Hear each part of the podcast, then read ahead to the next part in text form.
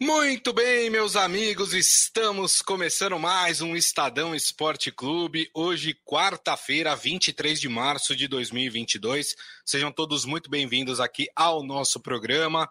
Aproveito e convido vocês a participar aqui da nossa transmissão através das mídias sociais do Estadão, Facebook, YouTube e também o Twitter. Mande por lá a sua pergunta, mande por lá também a sua opinião sobre os assuntos que serão debatidos aqui no programa. Claro, a gente vai falar bastante de quartas de final de Campeonato Paulista. É, nós tivemos ontem o São Paulo goleando o São Bernardo, mas ó, não foi fácil não, hein? São Paulo começou perdendo, depois desabrochou, fez quatro gols e conseguiu a sua classificação, né? E hoje teremos mais dois jogos pelas quartas de final do Campeonato Paulista. Às sete da noite, em Bragança Paulista, Bragantino, Red Bull Bragantino e Santo André.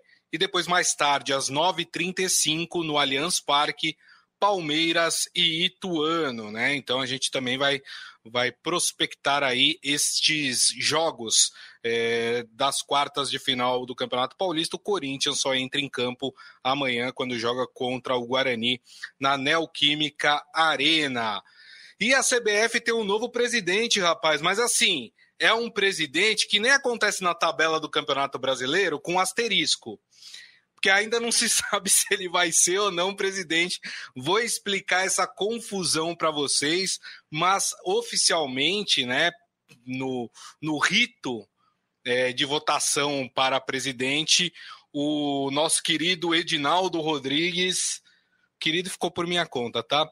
É, foi eleito aí presidente da CBF. Não é novidade, até porque ele era candidato único ao cargo.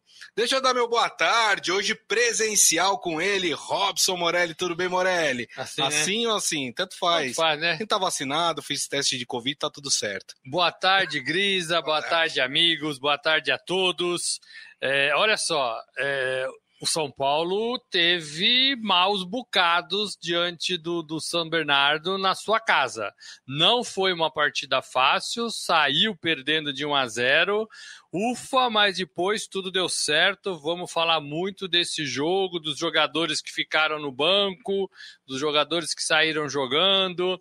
Tem muita coisa ainda que precisa arrumar nesse São Paulo, mas classificou é o primeiro semifinalista do estadual, um dos mais disputados, um dos mais difíceis do Brasil. É, e a gente não sabe quem o São Paulo vai enfrentar na semifinal, até porque nós temos os outros três jogos a serem realizados e tem aquela questão, como eu expliquei para vocês, da tabela, a classificação, né? Ela ainda continua a classificação geral, os números. Então podem nós podemos ter inversões aí de posições, o que pode alterar também a semifinal. Hoje, só para você ter ideia, sem os outros sem as outras três partidas das quartas de final ter ocorrido, o São Paulo na classificação geral, hoje, estou abrindo aqui minha tabela, viu, gente? Desculpa que o computador tá meio. Uh, ele também estava de, de home office, né? E aí agora voltou a presencial, ele, ele fica, mas vamos lá.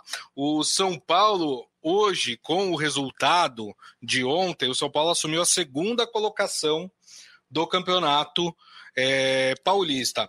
Se os principais times, né, aqueles que mais pontuaram, classificar todos hoje, né, é, por exemplo, se o São Paulo terminar em segundo, pegaria o Corinthians hoje porque o Palmeiras pegaria o Bragantino, que é o quarto, e o São Paulo pegaria o Corinthians aí numa eventual semifinal. Mas como a gente disse, pode, nós podemos ter alterações, até porque pode ter alguma surpresa aí no campeonato.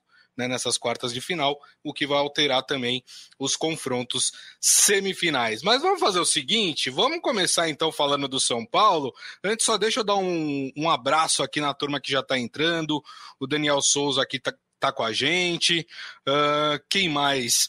Uh, o, o Adi Armando tá aqui com a gente, ele falando: hoje o mando de campo é do Estadão. Porque ó, nós estamos no nosso campinho aqui, né? Exatamente, rapaz. Ivan Jorge Cury chegando por aqui também, maravilha. Bom, vamos fazer o seguinte, então. É, vamos mostrar os gols, né, do São Paulo, essa vitória por 4 a 1 do tricolor paulista, né? Aliás, deixa eu agradecer aqui de antemão a Federação Paulista de Futebol que nos enviou os gols né, da, do, do jogo entre São Paulo e São Bernardo. Muito obrigado pela gentileza, por ter cedido os gols aqui e para que a gente possa mostrar para a nossa turma aqui, para o pessoal do Estadão Esporte Clube. Vamos lá então, né? Os gols do São Paulo que foram marcados pelo Caleri, pelo Marquinhos, pelo Pablo Mai e pelo Rodrigo Nestor.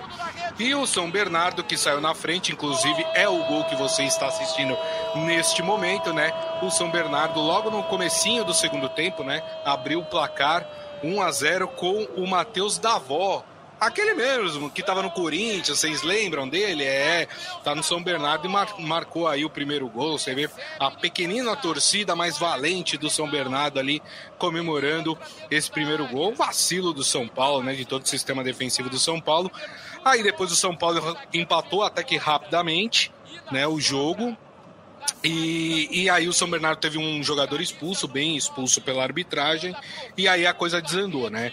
Aí o São Paulo conseguiu marcar o segundo. O São Bernardo foi obrigado a sair para o ataque para tentar o empate que levaria para os pênaltis. E aí o São Paulo se aproveitou da fragilidade do São Bernardo uh, e, e, conseguiu aí marcar mais dois gols e goleou por 4 a 1 Enquanto a gente vai vendo aí os gols, né? Nesse momento vocês estão acompanhando aí o, mais um, um, gol do São Paulo, gol de empate do São Paulo, né? E depois daí o São Paulo iria fazer mais três gols, que a gente vai mostrar também aqui uh, no nosso programa. Mas deixa eu passar aqui para o Morelli, enquanto vocês vão acompanhando aí os gols, para falar sobre essa partida, né? São Paulo tomou um susto no começo do segundo tempo, estava dominando a partida, né? O São Bernardo veio com uma proposta clara, o Morelli já tinha até cantado essa bola ontem, e entrar ali para tentar talvez um empate para levar para os pênaltis, mas aí não resistiu, principalmente depois que teve um jogador expulso, não resistiu à força do São Paulo e acabou sendo goleado, Morelli. Foi, foi um teste de paciência para o torcedor de São Paulo. Foi um dia em que o goleiro, o Alex Alves do, do São Bernardo, é, estava numa situação né, totalmente ali seguro, embora tenha feito ali uma lambança é, num gol desperdiçado pelo Nestor, né? A gente não sabe como um jogador de futebol é. erra um gol desses. Mas depois disso, ele conseguiu se atirar na bola, pegar todos os chutes perigosos do São Paulo, e aquilo foi tirando do São Paulo é, é um pouco mais de energia, de disposição para fazer o gol, mas também é, de tentar mais afobadamente buscar esse primeiro gol. Então é isso, para mim, é o que o São Paulo precisa melhorar esse tipo de partida o São Paulo pode enfrentar ao longo da temporada, como já vem enfrentando. Então o São Paulo tem que ter um pouco mais de consciência, um pouco mais de trabalho, um pouco mais de paciência. Não entendo porque Caleri e Marquinhos não são titulares desse São Paulo, não sei porquê, não sei porquê. É, não sei se é por causa de condicionamento físico, não sei se é por causa do Rogério que ainda não tem confiança nesses dois jogadores 100%, mas o, o, o jogo do São Paulo ele afunila muito, ele joga ele acontece muito pelo meio e é onde o time encontra muitas dificuldades. Uhum. É, não porque os jogadores não deem conta, mas porque tá todo mundo ali naquele meio. Sim. Tinha é, oito jogadores de camisa amarela e mais sete de camisas branco e vermelha. Então é muito difícil você encontrar um espaço para você fazer boas jogadas. Quando você abre, você consegue respirar, você consegue fazer boas jogadas. É, e o São Paulo precisa acreditar um pouco nisso, precisa mudar um pouco o seu estilo de jogo. É, não, não que tenha que mudar o seu estilo de jogo, talvez eu tenha falado de forma errada, mas tem que ter essa leitura imediatamente. Perfeito. Olha, pelo meio não dá, vamos abrir. E a volta pelo meio. O, o Rogério tem que trabalhar isso muito mais rápido para a torcida sofrer menos e para o próprio time sofrer menos. São Paulo fez quatro, poderia ter feito oito mas teve um susto de tomar um gol e depois teve 25 minutos ali para tentar empatar e virar. É, não é uma situação confortável. É porque o São Paulo era muito superior. Depois Sim. teve a expulsão ainda de um jogador e aí ficou muito mais fácil. Exato. É, mas o São Paulo não pode correr esse tipo de risco. Que, no meu modo de ver, é desnecessário, porque poderia ter situações para resolver de uma forma mais, mais tranquila. É bem verdade que o goleiro foi fazendo as defesas uma atrás da outra e o São Paulo foi né, aquela ansiedade de marcar o, o segundo gol antes do primeiro, né? Então isso atrapalha também. É um pouco mais de cabeça. E o Marquinhos e, e, e, e o Caleri, para mim, tem que ser titular. Também acho. Não também tem acho. como fugir disso. A gente viu as imagens, a gente viu os lances, depois foi uma festa danada, depois todo mundo se abraçou. Pablo Maia fez um golaço, um golaço. Foi, golaço. Né? Um jogo de jogada ensaiada e um chute maravilhoso. Exato. A gente tem que ressaltar isso quando acontece. É, é, é jogo e, e, é chute de quem sabe fazer e de quem sabe o que está fazendo. É, isso é bacana de a gente ver, isso é bacana. É, então, São Paulo vai para a semifinal. São Paulo, que é o campeão paulista de, do ano passado, vai forte, no meu modo de ver. No meu modo de ver, se der Corinthians, rival, tá mais bem preparado. Tá mais bem preparado, acho que tem um time mais pronto do que tá. o Corinthians. Até porque o Corinthians trocou recentemente de treinador, né? Embora o Corinthians tenha peças individuais mais valorosas. Verdade. Mas o coletivo do São Paulo, para mim, é, é melhor. É, então, penso que o São Paulo pode chegar numa final de campeonato e tentar defender o seu título, que seria legal para a fase nova desse São Paulo. Muito bem. Então você acompanhou aí, enquanto o Morelli falava, os cinco gols da partida, né? Quatro do São Paulo e um do São Bernardo. Vamos fazer o seguinte, então, sabe quem quem opinou aí sobre a partida? O Rogério Senna, aliás, o Rogério que fez uma, uma defesa do Igor Gomes, né? Que saiu muito vaiado de campo ontem. É, ele saiu quando o jogo ainda estava 1 a 0 para o São Bernardo e aí tomou uma va... ou estava 1 a 1 já, agora não lembro direito, mas ou estava 1 a 0 para o São Bernardo ou estava 1 a 1 a, a partida. Tomou a vaia do estádio inteiro né? E o Rogério Ceni depois na coletiva defendeu o jogador. Então vamos fazer o seguinte, vamos ouvir o professor, vamos ouvir o Rogério Ceni, o primeiro semifinalista do Campeonato Paulista. Que as oportunidades no primeiro tempo foram claríssimas de gol. Então assim, eu acho que se repete o enredo de outros jogos. E hoje com oportunidades mais claras, até bom. Não sei se mais clara, por exemplo, do último jogo do Rigoni, talvez muito próxima, muito parecida com a do Nestor hoje, né? No último jogo uma penalidade, hoje muitas finalizações, o goleiro faz, né, fazendo muitas defesas, né? Então, assim, na verdade você tem que analisar o todo, né? Agora, com alguns erros, nós demos a possibilidade do São Bernardo sair na frente, e lógico, faltando, acho que deve ter sido por volta de 15, eu não sei exatamente o gol, mas faltava... Hã? Sete? Então faltavam ainda 38 minutos. É, nós tivemos o que você falou, acho que foco para se manter no jogo, algumas alterações que foram importantes, dá um pouquinho mais de velocidade também para o jogo. Claro que a expulsão depois do 1 a 1 também favoreceu, ajudou a criar mais espaços no campo. Mas independente disso, o time, o time agrediu o quanto pôde, né? Finalizou muito, teve muitas oportunidades de gol. Eu acho que o número de gols hoje é ele, é, ele é, é, compara-se ao, ao número de oportunidades reais que foi criada no jogo contra o Corinthians ou contra o Guarani faria diferença jogar fora de casa. Por isso que nós, é, independente contra quem fosse, nós queríamos um resultado melhor na, no jogo passado. Hoje nós tentamos tudo, fizemos tudo para vencer. Mas é, independente de quem seja, qualquer adversário que nós tenhamos numa eventual semifinal, é, é, logicamente que é preferível você jogar em casa. Nós somos a Campinas e não ganhamos do Guarani, perdemos do Guarani na primeira rodada né, é, no Corinthians, que são dos dois eventuais adversários, é, nós é, não vencemos em, em Itaquera. Então, é, assim, a, o mando de jogo ele tem algum significado. Acho que tem um significado importante. É, vocês viram aí, né? O Rogério falou sobre. Deixa eu fechar aqui o microfone, senão não vai. É, o Rogério falando aí sobre a questão do mando de campo, quanto que era importante São Paulo ganhar e ganhar bem, né? Por um placar é, mais elástico para conseguir, inclusive, saldo de gols. Só para vocês terem uma ideia, hoje a diferença entre São Paulo e Corinthians, né? São Paulo tem 26 pontos, mas tem uma partida a mais, porque ele jogou ontem. O Corinthians tem de 23, poderia empatar em 26 com o São Paulo. Com esses na verdade, computou três gols, né? Porque o São Paulo tomou um, então o São Paulo acabou computando três gols. O São Paulo conseguiu ultrapassar o Corinthians em saldo de gols em um. Né? Uh, então o Rogério está falando exatamente dessa importância de você conseguir um bom placar. Claro, o Corinthians pode ultrapassar o São Paulo, mas ter o mando de campo, lembrando que a semifinal também é partida única, né, Morelli? Exatamente, o Corinthians que joga na, na quinta-feira, né? Vai ter que esperar um pouquinho mais. Mas o Rogério tocou em alguns pontos interessantes, né? É, é, ele fala um pouco da criação e dos gols é, é que foram concluídos. É uhum. É verdade. O, o, foram quatro gols é, e muita, muita, muito chute a gol.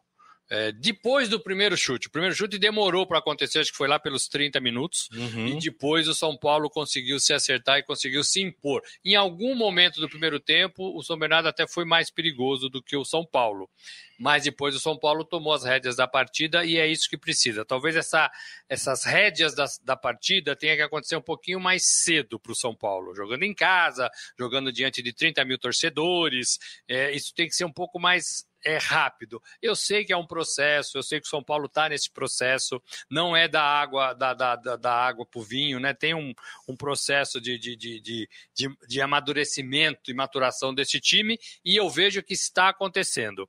O que, o que precisa alertar é um pouco de desatenção na defesa, não dá para sair para tomar um gol como tomou, né? Não, não pode, não pode, né? É, é, caprichar um pouquinho mais na, na finalização, não é só chutar para o gol, às vezes você colocar, às vezes você olhar para o goleiro, às vezes você tentar tirar do goleiro a bola, né, a bola do goleiro, é, tudo isso ajuda. O São Paulo ontem encheu muito o pé, né? Encheu muito o pé, e aí o goleiro estava lá, geralmente onde a bola foi. Exato. Caprichar um pouquinho mais, caprichar um pouquinho mais. Você falou do Igor Gomes, é um bom jogador que não fez uma boa partida. Depois o Caleri entra e né, mostra um pouco mais. Isso tem a ver também é, é, com o cara que está entrando no lugar dele. Pô, o Caleri está entrando, a torcida adora o Caleri. Sim. Então eu acho que é uma mistura da partida que foi ruim e de um cara que ficou no banco e que está entrando no seu lugar. Mas é um bom jogador. E volto a falar, o São Paulo, quando abre um pouco o jogo, o São Paulo torna as coisas mais fáceis para ele mesmo. Então precisa insistir um pouco nisso. É, e se o Marquinhos não tem condições, tem que dar condições para ele. Se o Calério não tem condições, condições físicas, tem que dar essa condição para ele já. Né? Perfeito. Né? Porque vem aí semifinal, vem aí uma possível final se passar, e o São Paulo tem que estar tá melhor do que está hoje. Mas o São Paulo está avançando. Eu acho que não sobe um degrau de cada vez, mas está avançando lentamente e talvez não precise ser bom, né, ser pronto agora. Talvez ele tenha que se maturar mais para frente mesmo, né? Sim. Quando o Brasileirão tiver em fases decisivas, quando o Sul-Americana tiver em fases decisivas. Até porque tem o exemplo do ano passado, Copa Morelli. Brasil, exatamente. Foi campeão paulista e o restante do ano foi um desastre para o São Paulo. Ele não pode fazer assim no estadual é. e depois fazer assim como fez na temporada passada. Ele Isso. tem que ir subindo, e subindo, e subindo, até chegar que, sei lá, agosto, né, setembro, e aí né? Aí Perfeito. tem um voo de brigadeiro que a gente chama. Então, é, faz parte desse São Paulo tudo isso. Agora, que assusta o torcedor, Grisa? 1 a 0 para o adversário, oh. semifinal, quartas de final do campeonato, oh. na sua casa, assusta, né? É verdade. O seu Hélio tá aqui com a gente falando, e o Timão sem velocidade, ai, ai, ai, já tá projetando aí já a semifinal São Paulo e Corinthians, né?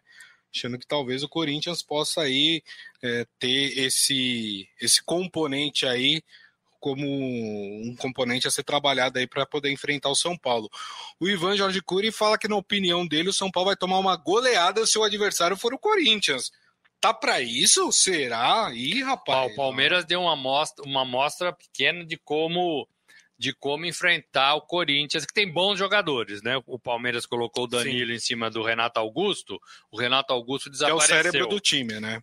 Sem o Renato Augusto, o Corinthians desapareceu também. É. É, e a velocidade contra o Corinthians é muito importante. Então, se der Corinthians, o Rogério Ceni certamente vai abrir esse time e colocar moleques rápidos, abertos, para fazer um barulho ali. É. A gente precisa aguardar aí, mas, ó, por exemplo, se o Guarani vence o Corinthians, só para vocês terem uma ideia, o adversário de São Paulo pode ser o Bragantino, por exemplo. Né? Se o Bragantino perder a partida para o Santo André, aí o adversário do São Paulo pode ser o Guarani. Então, por isso que eu falo, tem muita coisa ainda para ser mexida. A gente só vai conseguir mesmo saber quem, quem são os adversários, quem, quem vai se enfrentar aí em fase semifinal, depois que todas as partidas forem concluídas. Essa o torcedor do São Paulo pode bater no peito e falar: só o São Paulo está na semifinal do Campeonato Paulista. Até, até hoje, até né? Hoje até hoje às sete da noite, né? É. Mas vai gozando, vai gozando os amigos até lá. É isso aí. Eu falei até às sete da noite, porque nós teremos duas partidas hoje. Vamos falar da partida do Palmeiras, que é um pouquinho mais tarde, 9h35. Partida que acontece aqui pertinho do Estadão, no Allianz Parque. Né, o Palmeiras joga em casa contra o Ituano às quartas de final. O Palmeiras tem a vantagem, porque o Palmeiras foi o primeiro colocado na classificação geral, mas só a vantagem de jogar no seu estádio, porque o empate, como a gente falou, vai para os pênaltis. Vou passar aqui para vocês o provável Palmeiras de hoje, tá? É o provável. Então vamos lá. No gol, Marcelo Lomba. Na zaga, Murilo e Jailson. Marcelo Lomba, só para lembrar, porque o Everton tá na seleção, seleção. brasileira, seleção brasileira que joga amanhã contra o Chile. Né? Então, Marcelo Lomba no gol, Murilo e Jailson eh, na zaga, o Gustavo. É, oh meu Deus, Gomes. Gustavo Gomes, zagueiro do Palmeiras, também está com a respectiva seleção, por isso que não tá, é, não vai atuar nessa partida. Nas laterais, Piqueires e Marcos Rocha.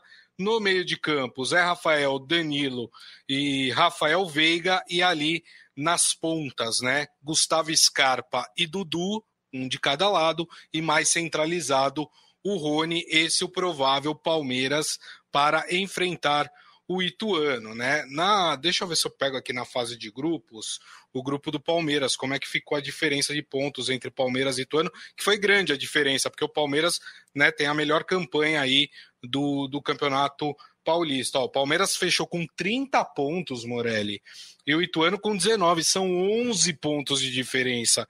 É muita diferença entre um e outro. Palmeiras franco favorito hoje, Morelli? Não, né? Como não? Essa diferença não vale nada Como não vale? uma partida mata-mata de semifinal. É. Não vale nada. Os dois times estão na, na, na, semifinal, não, de quartas de final. Os dois times estão classificados, zera tudo é, e começa os dois na mesma condição. Na mesma condição. Tanto é assim que se tiver empate, é, a decisão vai para os pênaltis. Então, Isso. todo esse ponto que o Palmeiras fez na primeira fase, o que é legal, o que a torcida festejou, está invicto na competição, é legal, bacana, mas acabou, zerou, zerou. Né? E o Palmeiras desfalcado de jogadores que servem à seleção dos seus respectivos países. É, eu estou falando sozinho aqui, mas vou falar. Não dá por campeonato e para um time que está numa fase decisiva ser prejudicado porque tem jogo de data FIFA. Só no Brasil os campeonatos e só um detalhe, não param Morelli. quando a seleção entra em campo. Eu acho que no caso da seleção brasileira, o Tite poderia ter sido um pouco mais generoso, vamos dizer assim, porque o, o a seleção brasileira está classificada para a Copa do Mundo, né? A seleção brasileira vai cumprir tabela. É isso que vai fazer. Tem dois jogos, é obrigado a jogar. Ainda tem aquele jogo atrasado da Argentina que vai ter que fazer em um determinado momento. Mas esse jogo é importante para o Brasil, porque o Brasil pode usar como preparação para a Copa do Mundo, né? Mas essas duas partidas contra Chile e Bolívia. O Tite não precisava ter chamado esse pessoal que está em fase decisiva de estadual, né, Morelli? É, não precisava, o time está classificado, mas ele chama, e chama é capaz de não pôr para jogar. É, então, assim, é, tá tudo errado, né? Tá tudo errado. Mas o principal vilão é o calendário que não para enquanto a seleção joga. Isso é uma crítica de anos de quem acompanha futebol. É, e a CBF sempre se fez de morta. Agora uhum. vai entrar um novo presidente, que eu não sei o que pensa sobre o assunto. Sim. Mas que também não sei se vai mudar, né? Com a velha desculpa de que não tem calendário, tem que arrumar calendário. O mundo tem calendário para parar os campeonatos é, durante os jogos das suas seleções e o Brasil não, né? Porque atrapalha, gente. Porque assim, o Palmeiras, São Paulo, Corinthians, Bragantino, né, São Bernardo, eles fizeram todo uma, um planejamento para ganhar o Campeonato Paulista. Uhum. Existe um objetivo. E quando chega em partidas decisivas, esse objetivo pode ser atrapalhado porque tem jogo da seleção. Ah, mas todo mundo sabia. Sim, todo mundo sabia, mas está errado, é. né? Tá errado, né? Tem que parar, tem que parar. Isso vale para Flamengo, vale para Botafogo, para o Atlético Mineiro. Todos eles estão em fases decisivas dos campeonatos estaduais. É um campeonato é, que a torcida gosta, que é importante para abrir a temporada, é, que a gente tem ali umas fases iniciais né, mais modorrentas, mas que quando pega nas, nas partidas decisivas fica bom e aí o jogador não é convocado, não, é, não, não participa porque está convocado. É um erro, é um erro, é um erro. O Palmeiras é mais time, o Palmeiras está invicto, o Palmeiras é o grande time para mim até agora desse, dessa temporada. Não vejo é, nenhum time jogando como o Palmeiras. Eu acho que o Flamengo ainda está precisando crescer e acho que o Atlético ainda está precisando esquentar. Talvez o Atlético ainda esteja mais perto deste Palmeiras, que começou a temporada muito mais cedo, com o Mundial, aquela coisa toda. Sim. Então tem esse ganho. O problema do Palmeiras é não deixar a peteca cair, que nem o São Paulo deixou, né? Não chegar no ápice muito cedo, depois ter uma queda, que é natural, tentar ir até o fim. E para mim é favorito, para mim ganha de 2 a 0 do Ituano. 2 a 0 pro... Eu acho que vai ser até mais fácil, viu? Eu acho que o Palmeiras vence por 3 a 1 3 a 1 3 a 1 não é mais fácil, né? Porque acaba tomando um gol, mas, mas acho que o Palmeiras vence a partida de hoje 3 a 1 é, e o Palmeiras vencendo hoje, ele não consegue mais ser alcançado na classificação geral. Então, é, o Palmeiras teria garantido aí até a final poder decidir no seu estádio né? O que é importante, até porque nós já temos a volta das torcidas, né? E você ter a sua torcida ali apoiando, empurrando o time é sempre importante numa decisão de campeonato. Aliás, queria recomendar para vocês, não sei se vocês assistiram na segunda-feira, o Abel Ferreira no Roda, Roda Viva, Viva, né? Eu recomendo para vocês, vocês têm no YouTube, vocês conseguem achar a entrevista inteira. Estou é, recomendando para vocês porque vocês vão ver a diferença de um técnico que estuda futebol, né? É, como é que ele pensa o futebol, como é que ele, ele pensa a gestão de time, é muito diferente, gente. O Abel Ferreira é um cara diferenciado né? Eu já gostava dele depois dessa entrevista passei a gostar mais, né? E aí a gente entende por que, que os técnicos brasileiros eles estão tão em baixa no mercado aí de técnicos, né? Uh, recomendo bastante, assistam essa entrevista. Deixa eu ler aqui algumas mensagens, né? José Carlos Mota falando, é hoje, né? Torcendo pelo Palmeiras, assim como a Palma Polese, que também está aqui com a gente. O Ivan Jorge Cury falando que o goleiro do Palmeiras não passa confiança. Marcelo Lomba. É um bom goleiro, né? É um Ficou bastante goleiro. tempo no Internacional. Não né? é o Everton, não é. é. mas é um bom goleiro. É. O, e o Ivan ainda fala: se eu sou presidente de um clube, eu não deixo meus jogadores ir para a seleção. É, só que não pode, né? Não Esse é o problema. A data FIFA, os clubes são obrigados a ceder os jogadores para a seleção. O José Carlos Mota falando que assistiu a entrevista e foi maravilhosa mesmo, a entrevista do Abel Ferreira no Roda Viva. E o Cássio Oliveira está aqui com a gente também, falando: meus amigos do Estadão Esporte Clube, excelente programa. Muito obrigado, meu camarada. É isso aí. Muito bem. Bom, hoje nós temos outra partida de quartas de final também, né? Red Bull Bragantino e Santo André, partida em Bragança Paulista. Essa partida é mais cedo, tá? O do Palmeiras é 9h35. Essa partida é às 7 da noite. Eu acho que o Red Bull Bragantino entra como amplo favorito é, nessa semifinal, até porque os dois vieram do, gru do grupo mais fraco da primeira fase, que é o grupo, inclusive, que o Santos foi desclassificado. É, deixa eu pegar aqui a, a tabela da primeira fase para ver a diferença dos dois. Ó, o Bragantino classificou com 20, o Santo André com 15. Né? Olha só, 20 né, bem abaixo do, do, dos, das outras equipes que estão disputando aí a semifinal. É, se você for olhar a tabela, não tem lá tanta diferença de um para o outro. A diferença está que, por exemplo, o Bragantino teve seis vitórias e o Santo André teve apenas três.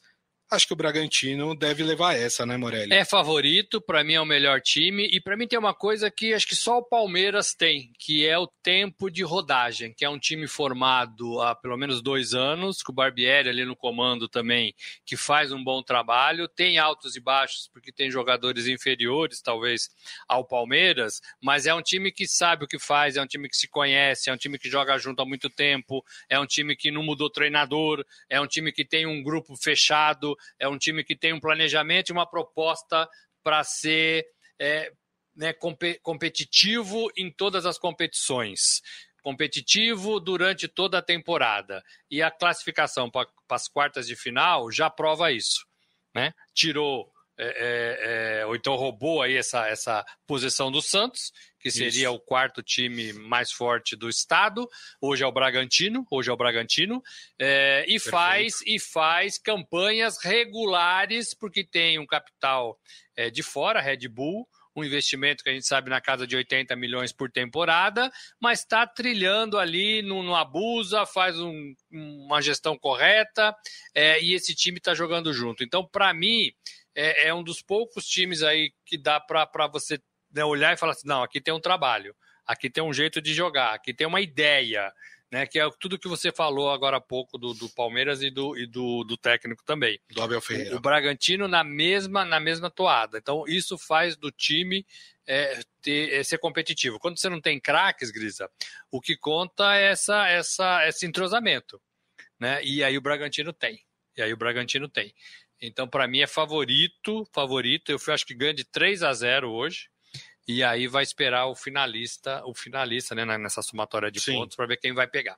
É, se o Palmeiras vencer, o Bragantino vencer e amanhã o Corinthians vencer, é, o Palmeiras pega o Red Bull Bragantino, que seria o quarto colocado aí, é, e teríamos o clássico São Paulo e Corinthians, mas tudo isso a gente só vai conseguir ter uma, uma pequena noção é, a partir de hoje, né, quando essas duas partidas forem realizadas. Gente, a gente está falando com a lógica do futebol e do que a gente viu até agora. Isso. Futebol não tem lógica, né? um drible do Garrincha derrubava qualquer defesa bem armada, Verdade. combinando ou não com os russos, é. né?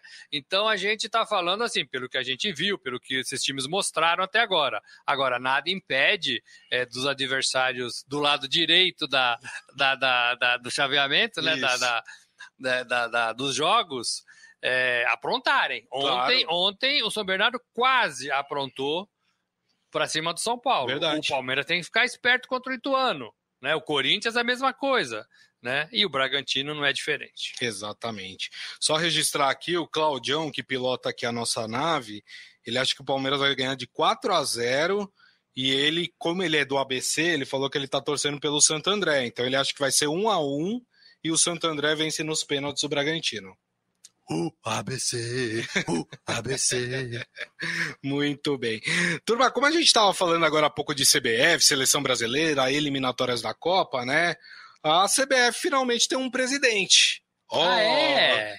quem será o presidente? Ah, é? Quem? Um presidente. Quem?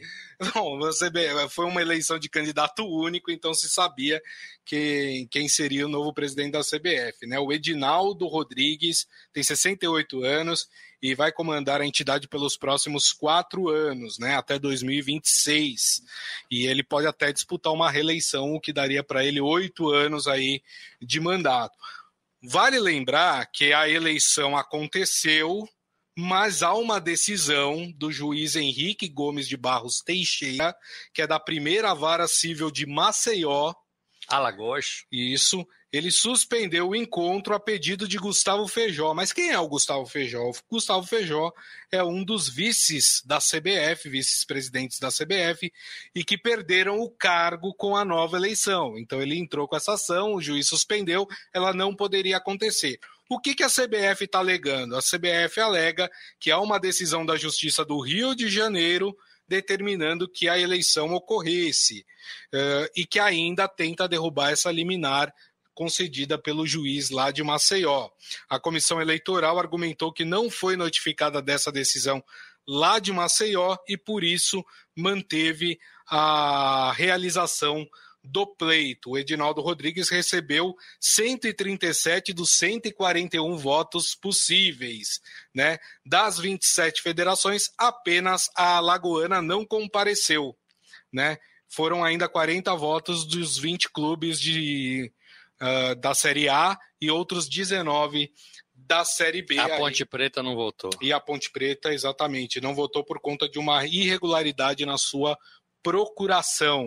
Mandou um cara lá com uma procuração que, que foi avaliada que não tinha, não tinha validade, por isso não pôde votar. E aí, Morelli? Era Edinaldo Rodrigues, o que esperar, hein? Não tenho a menor ideia. Não tenho a menor ideia. É, tenho alguns amigos na CBF com quem falo de vez em quando, com quem recebo algumas informações, é, mas assim, a, a CBF carece de credibilidade. Não tem credibilidade nas pessoas que estão lá né, nos seus vices, nos seus presidentes. É, o Rogério Caboclo, o último a sair corrido de lá, saiu por, por assédio sexual e moral. Isso. E ele pregava na sua candidatura a modernidade, o combate a, à corrupção, o combate à corrupção, a nova gestão, Isso. acabou tudo aquilo, agora tudo é, diferente, diferente é. É, e a gente não vê nada. Mais uma vez, candidato único, eu já acho um absurdo qualquer eleição com candidato único. O Palmeiras teve também, né? É difícil você ter é, candidato único. Você tem que ter no mínimo dois candidatos. Né? A gente está no país das coisas únicas, né? Torcida única, candidato único. Não dá, né, gente? Não dá, né? Não dá. É, é, é, duelo, né? Daqui a pouco duelo é um sozinho. Não dá, né, gente? Não dá, né? Então, assim, eu não faço a menor ideia é, do que esse cidadão, esse senhor vai fazer, para quem ele responde, qual é o pensamento, a linha dele sobre campeonatos, calendários, clubes, dinheiro, seleção, treinador da seleção, o Tito já falou que vai embora. Isso. Não tenho a menor, menor ideia. O que o, o Júlio Casares me falou, presidente de São Paulo, numa entrevista que eu fiz recente com ele, é que o Murici já foi chamado três vezes para fazer parte da CBF, não sei em qual cargo. É, e ele preferiu ficar no São Paulo. O Alex, das categorias de base de São Sim. Paulo também, também já foi chamado para talvez trabalhar nas categorias de base da seleção. Também não preferiu ficar no São Paulo. Isso é a falta de credibilidade porque o Rogério é um cara sério, o Murici é um cara sério, e eles não, neste momento. E o Alex também. O Alex, né? Neste momento, é, eles não quiseram largar os seus empregos é, para trocar pela seleção brasileira, que é o ápice na carreira de qualquer um. Você fala na Itália, na Argentina, na, em Portugal, né? É o ápice. O é Guardiola já disse que gostaria de treinar a seleção brasileira. É você comandar a seleção brasileira, você, né? Mas a, a CBF infelizmente, para né, carece, carece de credibilidade. As pessoas né, são as mesmas, as ideias são as mesmas. Exato. Nada muda, nada muda. E uma eleição que só tem um candidato, vou falar o que disso? É. E só um detalhe, hein, de todos os votantes, clubes da Série A, Série B, federações, só quatro não votaram nele, hein? O resto todo mundo votou nele. Depois não adianta ficar reclamando, chiando, ah, CBF isso, a CBF aquilo, né? Porque todo mundo deu seu voto para ele. Teve um acordo entre os clubes da Série A e Série B. É, eles mantêm o sistema de votação da CBF com maior peso para as entidades, para as federações. Isso, depois clubes da estaduais. Série A, depois clubes da Série B. É, então, assim, mesmo se eles votassem, todos os clubes votassem contra, ele seria eleito porque o peso das federações são, é, é, é maior, o peso Sim. das federações é maior. Em troca, a CBF dá sinal verde para eles organizarem a liga que vai cuidar do, do futebol brasileiro. Então tem um acordo de cavalheiro pré-eleição e agora a gente vai ver o que vai dar nisso. Maravilha. Muito bem, turma. E assim nós encerramos o Estadão Esporte Clube de hoje, agradecendo mais uma vez a ele, Robson Morelli. Muito obrigado, viu, Morelli? Gente, amanhã de novo aqui no nosso com, campo. Comando de campo. É isso aí. E contamos com vocês, hein? Porque, afinal de contas, né, futebol tem que ter 11 de cada lado, senão não rola partida, Duas né? torcidas, né? um juiz, dois bandeirinhas, né? É isso aí. Muito bem. E agradecendo, claro, a todos vocês que fazem esse programa, né? É para vocês tudo isso aqui. É, queria agradecer mais uma vez aqui o carinho, as mensagens que vocês mandaram ao longo do programa. Lembrando que daqui a pouco nós teremos o nosso podcast publicado, então vocês podem ouvir ou baixar no aplicativo de streaming da sua preferência. E amanhã, uma da tarde, estaremos de volta aqui com o Estadão Esporte Clube nas mídias sociais do Estadão: Facebook, YouTube e também o Twitter. Combinado, turma? Então, a todos, uma ótima quarta-feira e nos vemos amanhã. Tchau.